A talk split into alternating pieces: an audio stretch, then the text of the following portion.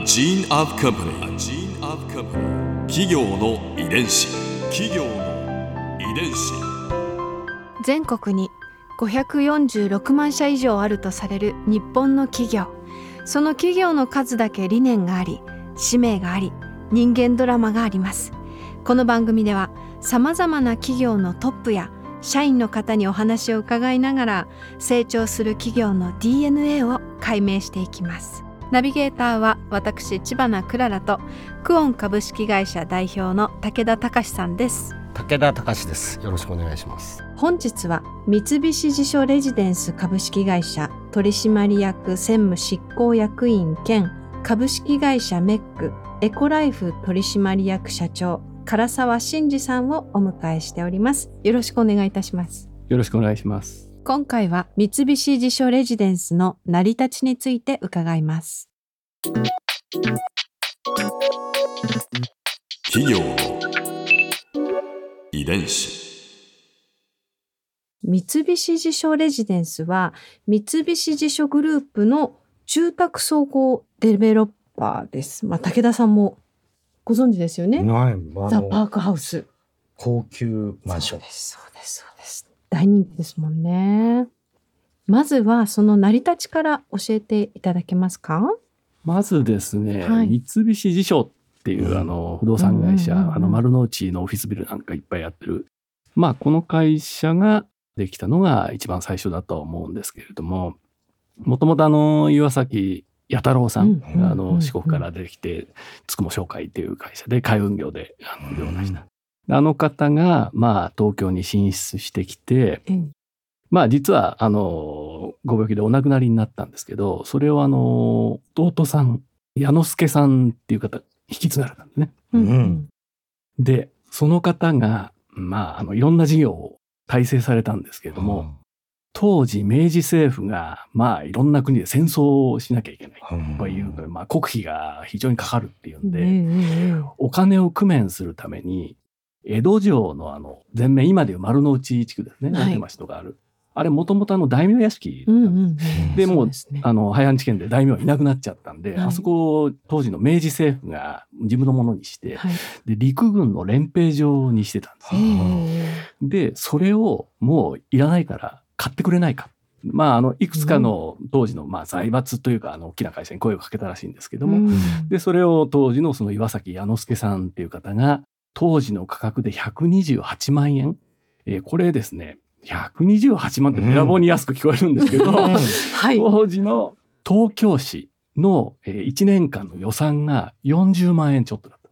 ですので、東京市の予算の3倍。まあ、こんな値段で一応買い受けることにしたと。うんで、まあ、これがスタートですね。で、当時、矢之助さんは、まあ、ご自身は、うん世界の、例えば当時のロンドンとかですね、ニューヨークに並ぶような、あの、いわゆる素敵な事務所街を作りたいって思いはあったんですけれども、まあ、当時の新聞社とかいろいろ聞かれて、まあ、そんな、ちょっと夢を語るのははばかられる雰囲気あったんでしょうかね。なんか何か聞かれる、あんな土地どうすんですか？っていろんな人に聞かれたらしくって、ええ。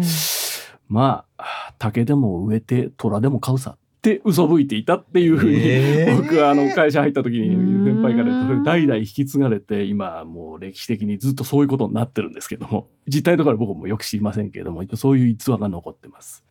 まあとにかくそこにえー1890年に土地を買収してまあ、三菱一号館っていう赤レンガビルを建てて、ええまあ、それから十数棟のオフィスビルを作って、まあ、それが一丁ロンドンとか言われていわゆる日本のオフィス街の始まりになったんですね。わ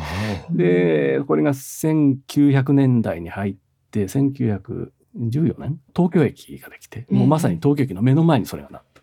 ということで、まあ大発展につながったというような歴史があります。お丸の内ってうん日本のオフィスのオフィス街の始まりだったんですまあそうですね。そもそもオフィス街なるものが当時ありませんでしたから、うん事務所ビルっていうものがあんまりなかった当時なんで、うん。もう3階建てがそこそこみたいな当時でしたからね。ええ。まあ特に当時住んでいたのがあのアメリカ、ニューヨークだったんですけども、まあニューヨークで、例えばエンパイアステートビルなんて超高層の建物がもう続々もう作り出された時期でしたんで、まあそれに合わせて何年か経って今度はもう今なくなっちゃいましたけど、旧丸ビルっていう、ああの、旧階建ての建物があったんですけど、まあこれの設計に至った。まあこれが日本の近代的ビルの第1号みたいなもんですね。これができたのが実は大正12年だったんですけど。うん。企業の遺伝子オフィス街を作る一方で三菱地所グループは住まいづくりもリードする存在でいらっしゃいます。その住まいづくりにおいて今も受け継がれていることはありますか？あの、当時最新式のビルを、とにかくアメリカが一番進んでいたので、ええアメリカのそのニューヨークのフラー社っていう設計会社に、はいまあ建築を頼んだんですね。はい。まあ、当時日本のその三菱の三菱合資会社って自所部っていうところがあったんですけど、はいまあそこにも技術者はいたんですけれども、まあ当時最新式の設計はできないっていうことで、ええニューヨークのフラー社を呼んできて、で、その丸ビルの設計、建築に当たったと。うんで、作り始めてですね、まあその近代的なえー設計手法、それから広報、ええものすごいスピードでこう立ち上がってくるんですね。うんうんうんまあ結構日本の技術者さん皆さん感動して見てたらしいんですけれども、はい。大正12年の前年だから大正11年の4月だったかな。これあの関東大震災の1年前なんですけども、ここでですね、あんまり今それほど有名じゃないんですけども、この当時はですね、結構有名な東京地震っていう関東大震災の前兆って言われるような地震があったんですね。これね、はいマグニチュード6.8で、まあまあでかかったんでこれが丸ビルの建築途中であったんですね。はい。で、丸ビルは8割方出来上がってたんですけども、実はものすごい損傷を受けたんです。で、そう。なんで最新式のビルがこんなに損傷を受けてんだで、いろいろ元を正して調べてみると、さっき言ったニューヨークのフラーシャーっていうところが設計したんですけども、ニューヨークっていうのはですね、あの、マンハッタン島っていう、はい。まあ簡単に言うと岩でできた島なんですね。で、あそこは地震がほとんど起きない。で、ニューヨークの建物っていうのは何を気にして作るかっていうと風なんですね。えこれがあの今で超重構造って重ってあの柔道の重っていう、はい。やわいっていうですね。うんまあ本当に風に耐えるだけの建物でいいわけです、ニューヨークは。それをそのまんま持ち込まれたんで、これはまずいってなって、建築途中のその丸ビルに、まあ筋交いって、まあ日本語で言うんですけども、はい。まあ簡単に言うと補強材ですね。うんうん。柱梁を補強する、まあ、鉄骨のブレスって入れまくったんです。うん。で、これがあったおかげで、翌年の関東大震災でほぼ無傷で残った。で、この時に丸ビルが竣工して半年も経たないうちに大震災起きたんですけれども、うんうん。まあ、この時、あまり損傷を受けなかった建物なので、ここを拠点にして、当時、その震災に遭われた方の救護とかですね、まあそういった活動に、まあ、邁進できた。まあそういう歴史があったんですね。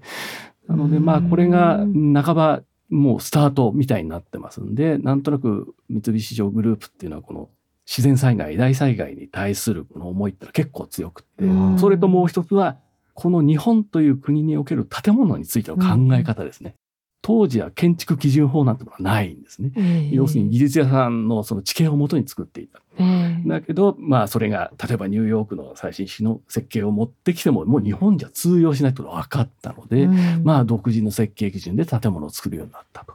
で、建築基準法っていうのはできたのが、あの昭和25年なんで、もうそれより3年ぐらい後の話なんですね。まあそのぐらいやっぱり耐震性、建築物に対する耐震性っていうものに対する思いが強いし、何かあった時のその、まあソフト面、救護所を作ったりとかですね。まあそういったもの、あるいはあの、備蓄している食料とか、あうんるいはこう、貯水槽で溜めてる水とかを配るとか、まあそういった、まあいわゆるソフトですね。まあこういったものにもやっぱり非常に力を入れるっていう、まあ DNA がそこでできたっていうことがあって、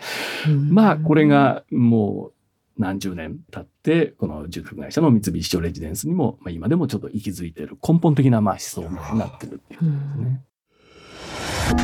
ここで Clara's Viewpoint。今回印象に残ったのはうーんそうだな。やっぱりフラーシャのエピソード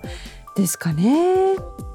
外国の建築をかっこいいとかこうちょっと進んでるからっていうことで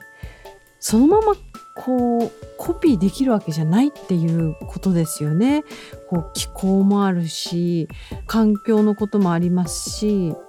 なんかこう日本にフィットするような形が探さなければいけなかったということで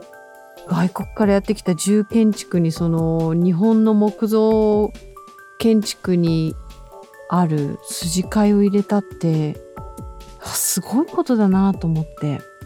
なんかそこで一つのこう技術の融合が起こっているし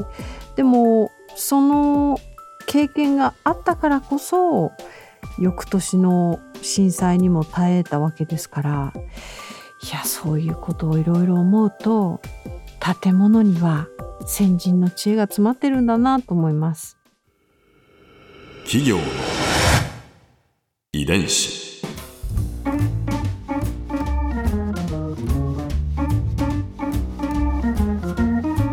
の番組はポッドキャストのほかスマートフォンタブレット向けアプリオーディでも聞くことができます。